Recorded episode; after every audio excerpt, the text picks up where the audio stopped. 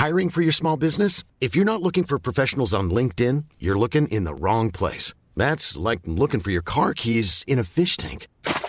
LinkedIn helps you hire professionals you can't find anywhere else, even those who aren't actively searching for a new job but might be open to the perfect role. In a given month, over 70% of LinkedIn users don't even visit other leading job sites. So start looking in the right place. With LinkedIn, you can hire professionals like a professional. Post your free job on linkedin.com slash people today. Olá, amigos e amigas do saber.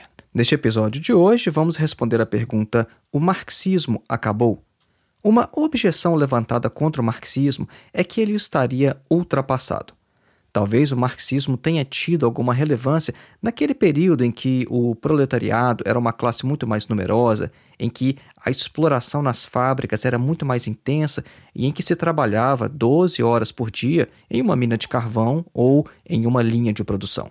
Agora, no mundo de hoje, no entanto, em que a mobilidade social é supostamente cada vez maior e que o número de trabalhadores de colarinho branco e na área de serviços é muito maior do que na produção direta, talvez neste contexto o marxismo tenha perdido a sua relevância. Seria este mesmo caso? Será que o marxismo acabou no mundo de hoje? Esta é a pergunta principal que nós vamos tentar responder neste episódio. Se o marxismo acabou ou não, nós precisamos saber também as razões. Então vamos lá, acompanhe.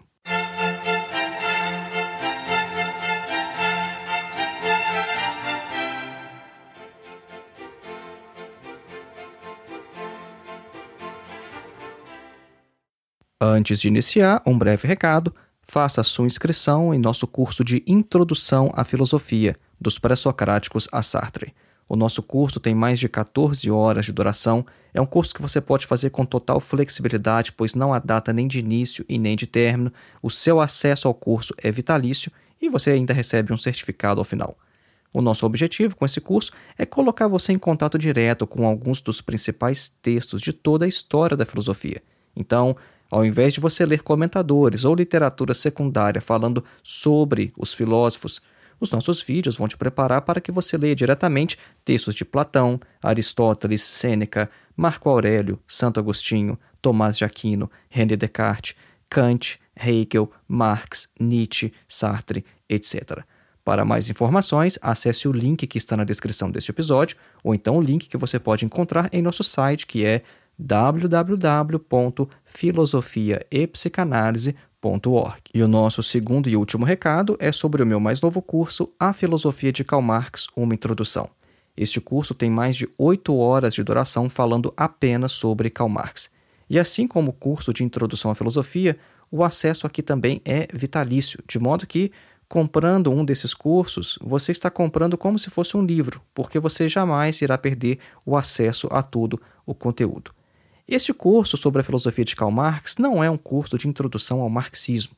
O nosso recorte contempla os aspectos filosóficos do pensamento de Karl Marx, o que significa que aspectos econômicos, por exemplo, não estão no escopo do curso. Alguns dos temas que nós abordamos são a biografia de Marx, o que é materialismo histórico, o que é dialética, a religião como ópio do povo, o que é o idealismo alemão, a tensão entre normatividade e descrição nas obras de Marx e vários outros temas que você pode conferir em nossa grade curricular. Para ver a grade, basta clicar no link que está na descrição deste episódio ou então no link que você também encontra em nosso site, mais uma vez, www.filosofiaepsicanalise.org. Voltemos então ao nosso tema: o marxismo acabou. Vejam bem, na perspectiva dos próprios marxistas, é isso mesmo o que eles mais desejam: que o marxismo acabe e que eles deixem de ser marxistas. Neste sentido, ser marxista não é como ser um budista ou um bilionário, mas sim como ser um médico. O seu objetivo é curar o paciente e assim não ser mais necessário. Militantes revolucionários também são assim e seu objetivo é levar a sociedade a um ponto no qual eles não sejam mais necessários. O marxismo não acabou porque o capitalismo também não. Uma das principais incompreensões sobre o marxismo é que ele seria uma espécie de utopia, no sentido de que o marxismo forneceria as diretrizes para a construção de uma sociedade ideal. Nada mais longe da verdade. Não é nenhuma coincidência o fato de que a principal obra de Marx tem o título O Capital e seja uma análise profunda e até hoje não superada deste modo de produção, isso é, do modo de produção capitalista. Ao contrário de Platão, por exemplo, né, Platão, que em sua obra A República detalha de maneira pormenorizada uma sociedade ideal, com sua divisão em classes, as tarefas e responsabilidades de cada uma, e até mesmo como as crianças deveriam ser educadas, bom, Marx jamais escreveu um livro semelhante. O marxismo é, acima de tudo, uma crítica do modo de produção capitalista, uma crítica daquela sociedade do século XIX que, com algumas modificações cosméticas, permanece essencialmente a mesma até hoje. Então, preste bem atenção neste ponto. O marxismo é, acima de tudo, uma crítica do modo de produção capitalista. O próprio Karl Marx estava ciente das transformações do capitalismo. O fato de o número de trabalhadores de colarinho branco ser hoje maior do que o de operários é uma objeção que não toca nem mesmo na superfície da obra de Marx, o qual estudou profundamente as diversas formas históricas de capital, tais como capital mercantil, agrário, industrial ou monopolista, para citar apenas alguns. Nós devemos observar também que, mesmo com todas as transformações das últimas décadas, os níveis de desigualdade nas sociedades capitalistas voltam cada vez mais àqueles níveis da época do próprio Marx. De modo que não faz sentido taxar Marx de ultrapassado quando o próprio capitalismo parece não ser capaz de resolver problemas básicos depois de tanto tempo em operação. Claro que muita coisa mudou no capitalismo desde a época de Marx. As novas tecnologias da informação, por exemplo, desempenham um papel fundamental hoje, e grande parte da produção industrial foi terceirizada a países do antes chamado Terceiro Mundo, países nos quais a mão de obra é mais barata. Isso gera a impressão de que o proletariado aquela classe social responsável pela transformação da natureza e geradora de todos os objetos materiais à nossa volta, isso é, passa a impressão de que essa classe que faz isso simplesmente acabou. Né? Aquela tese, ah, o proletariado acabou. E se a gente for observar bem, a maioria de nós não tem mais contato com muitos indivíduos que se encaixam naquele perfil clássico de proletário fabril, ocupado diretamente na produção de mercadorias. Nós percebemos aqui como que a ausência de uma educação filosófica é prejudicial à compreensão do mundo, porque o indivíduo que afirma que o proletariado acabou, esse indivíduo é incapaz de se perguntar pela origem de todos os objetos à sua volta. Se ao menos uma vez esse indivíduo observasse o mundo com o espanto e a admiração de um filósofo, tomando cada objeto à sua volta, não como algo dado, fixo, imutável, mas como resultado de um processo levado a cabo por mãos humanas, esse indivíduo logo perceberia que o proletariado marca a existência e o cotidiano de todos nós. Longe de ter acabado, o proletariado foi simplesmente deslocado para outros países ou mesmo para outras cidades, como no caso da interiorização das fábricas no Brasil. Faça este exercício agora. Olhe para os objetos ao seu redor neste momento. Como esses objetos surgiram? Como foram produzidos? De onde veio a matéria-prima para cada um deles? O seu smartphone, o seu fone de ouvido, as roupas que você está vestindo neste momento. Essas coisas dão em árvores?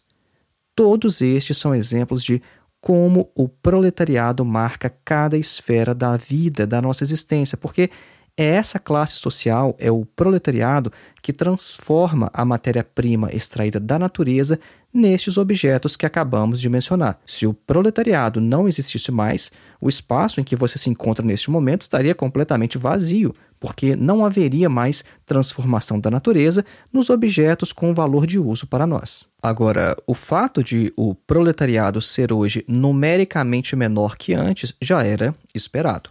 Marx via o desenvolvimento das forças produtivas no capitalismo como uma das condições para a transição comunista, de modo que as máquinas deveriam exigir cada vez menos a intervenção humana, justamente para nos aliviar de trabalhos pesados, mecânicos e sem sentido. Esta não foi, todavia, a única causa para o encolhimento do proletariado. O deslocamento dos investimentos da manufatura para os setores de serviços, comunicação e financeiro foi também uma reação a crises econômicas do capital, o qual vem dando sinais de esgotamento há décadas. Então, se o capitalismo é ainda essencialmente o mesmo, de onde vem a ideia de que o marxismo teria acabado?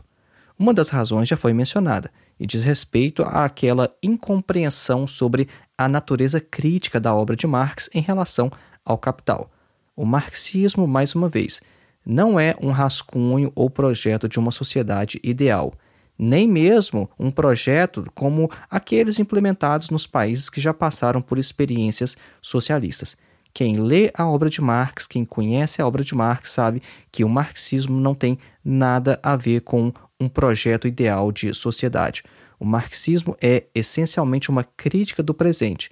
A questão é que essa crítica do presente encontra as condições de possibilidade para uma transição futura, para uma sociedade superior. Agora, detalhes dessa sociedade Marx não costumava fazer, Marx não costumava dar isso. Para mais informações, inscreva-se em nosso curso de Introdução à Filosofia de Karl Marx, lá a gente fala mais sobre isso. Agora, outro motivo para um suposto descrédito do marxismo tem a ver com o espírito do nosso tempo, a pós-modernidade na qual toda grande metanarrativa do período moderno é vista como suspeita, ultrapassada ou perigosa. O próprio projeto marxista de transformação da totalidade do mundo é encarado como inviável, como grande demais para ser levado a cabo, de modo que muitos daqueles que buscam um mundo melhor e lutam contra a opressão preferem fazê-lo hoje de forma mais localizada, no, no, âmbito das cidades, no âmbito das opressões de gênero ou então opressões raciais. Essas pequenas lutas parciais parecem mais tangíveis, mais execuíveis, de modo que o sentimento de impotência política acaba escoando para lutas parciais chamadas por Theodor Adorno de pseudo-atividades políticas, porque essas lutas podem ser levadas a cabo pelo próprio sistema sem que isso enseje nenhuma ameaça ou contradição com sua lógica interna. Inclusive, se tornou até lucrativo para as empresas se posicionarem a favor de tais pautas. Então, não é à toa que grandes empresas se posicionam, por exemplo, contra discriminação de gênero, de raça. Muitas empresas adotam né, aquele discurso verde, porque elas percebem que isso vende, que essa ideia pega. E isso não tem absolutamente nenhuma contradição com o próprio modo de produção capitalista. A questão é que o capitalismo dá a impressão de ser forte demais para ser vencido. Não foram as mudanças cosméticas deste modo de produção o que de fato vieram a desacreditar o marxismo, mas a sobrevida deste sistema, sua capacidade de recuperação de suas crises cíclicas e intermináveis, não obstante essas crises terem custado duas guerras mundiais e dezenas de outras de menor escala. O capitalismo é cada vez mais predatório, agressivo e acumulador, de modo que o abismo entre ricos e pobres se alarga a passos galopantes. Não seria um suposto sucesso do capitalismo o que ajudou a desacreditar parcialmente o marxismo enquanto alternativa, mas a descrença em alternativas diante de um sistema que chegou a ser declarado como o fim da história. Mas há ainda outras razões do suposto descrédito do marxismo e por que o capitalismo parece ser impossível de ser superado, de ser vencido. Mas nós vamos fazer isso depois da nossa clássica pausa musical. Você vai ouvir um trecho da Suíte para violino do compositor Dimitro Boghici um compositor romeno nascido em 1921 e falecido em 2008.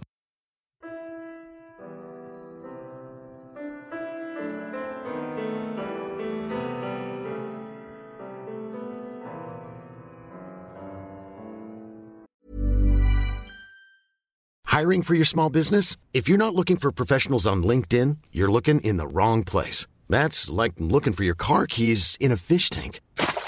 LinkedIn helps you hire professionals you can't find anywhere else, even those who aren't actively searching for a new job but might be open to the perfect role. In a given month, over 70% of LinkedIn users don't even visit other leading job sites. So start looking in the right place. With LinkedIn, you can hire professionals like a professional. Post your free job on linkedin.com slash people today. Millions of people have lost weight with personalized plans from Noom. Like Evan, who can't stand salads and still lost 50 pounds. Salads generally for most people are the easy button, right? For me, that wasn't an option. I never really was a salad guy. That's just not who I am. But Noom worked for me. Get your personalized plan today at Noom.com. Real Noom user compensated to provide their story. In four weeks, the typical Noom user can expect to lose one to two pounds per week. Individual results may vary.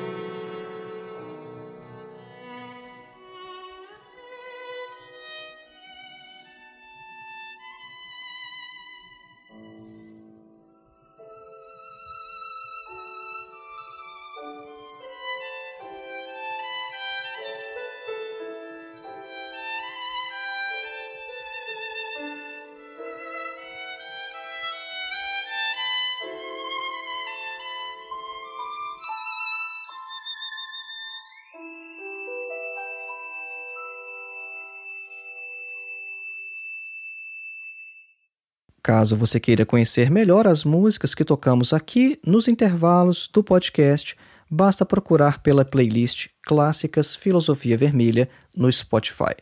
Voltemos então ao nosso tema: o marxismo acabou. Antes do intervalo, nós estávamos falando sobre aqueles motivos, aquelas razões que parecem levar a um descrédito do marxismo. E agora nós vamos mencionar também outra razão, mas no âmbito cultural a fim de esclarecer o suposto descrédito do marxismo. E nós vamos falar sobre o conceito de realismo capitalista de Mark Fisher. Logo no início de sua obra Capitalist Realism, Is There an Alternative? É, a gente pode traduzir livremente como realismo capitalista. Há uma alternativa? Pois é, o cientista social britânico Mark Fisher afirma nessa obra que é mais fácil imaginar o fim do mundo do que o fim do capitalismo. Na verdade, ele coloca isso como uma pergunta, né? Ele coloca o seguinte: olha, por que é mais fácil imaginar o fim do mundo do que o fim do capitalismo? Essa pergunta ela aparece também no Slavoj Žižek, né? mas aqui a gente está tratando exclusivamente do Mark Fisher e ele faz essa pergunta também em sua obra. Já parou para pensar sobre isso?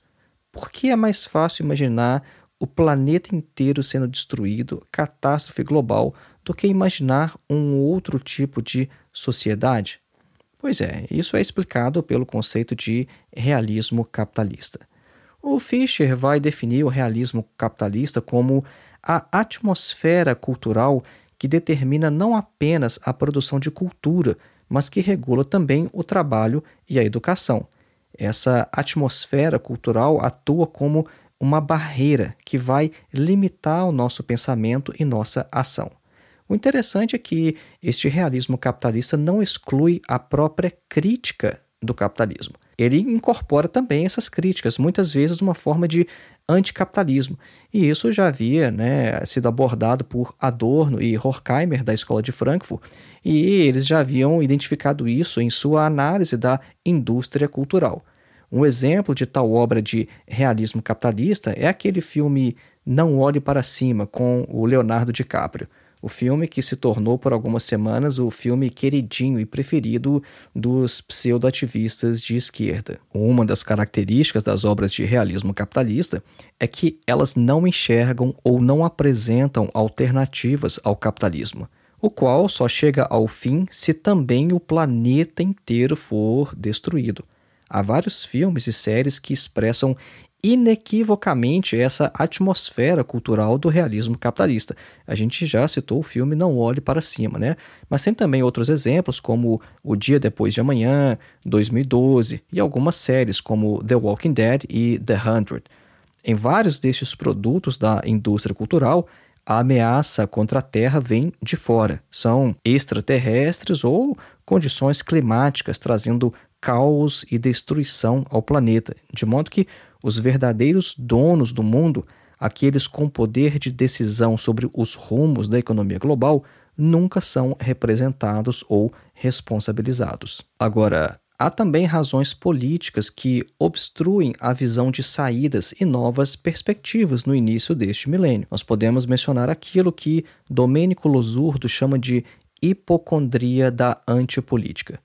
Na obra que traz esta expressão como título, o filósofo italiano se apoia em Hegel para mostrar que, após períodos de fracasso revolucionário, surge esta rejeição da política enquanto tal e uma busca por refúgio na pureza do quietismo. Foi o que aconteceu após a queda das experiências socialistas na União Soviética e no leste europeu, e por toda a década de 1990, e com reflexos até hoje, a esquerda sentiu o golpe a esquerda começou a recolher os cacos e iniciou então sua lenta reorganização.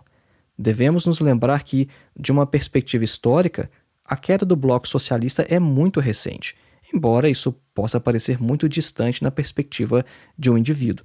Né? Às vezes, o que parece a um indivíduo muito tempo, de uma perspectiva histórica, é, na verdade, muito recente. Nos últimos minutos, nós estamos investigando por que o capitalismo passa essa ideia de ser um sistema impossível de ser superado, mudado, transformado, e por que passa-se a ideia de que o marxismo estaria desacreditado enquanto alternativa.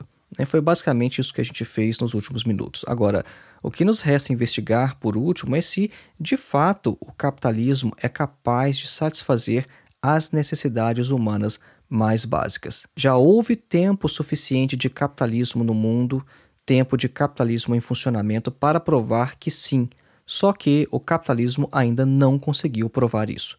Por que então continuar alimentando o mito de que é preciso esperar o bolo crescer para depois repartir? Já não há riqueza suficiente no mundo hoje, de modo que é totalmente desnecessário que 821 bilhões de pessoas passem fome. Para saber mais informações sobre essas estatísticas, né, de quantas pessoas passam fome no mundo hoje, você pode acessar o site da World Hunger. Tá? O endereço é www.worldhunger.org. Lá você tem as informações atualizadas de como anda a questão da fome no mundo. Agora, defensores do capitalismo afirmam que é necessário apenas dar mais tempo ao sistema. Se esperarmos apenas mais alguns séculos, o próprio capital vai resolver problemas tais como o da fome, do saneamento básico e da mortalidade infantil. E são questões muito graves hoje, tá? Eu deixo aqui também algumas é, referências. É, na questão do saneamento básico, por exemplo, você pode acessar o site da World Health Organization, é www.who.int.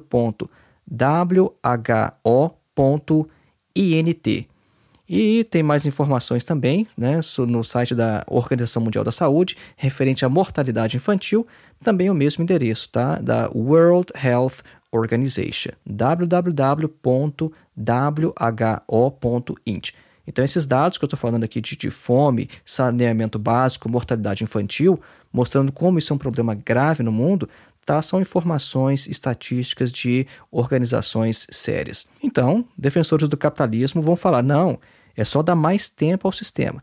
Quatro séculos ainda não foi suficiente para resolver fome, saneamento básico, moradia, mortalidade infantil.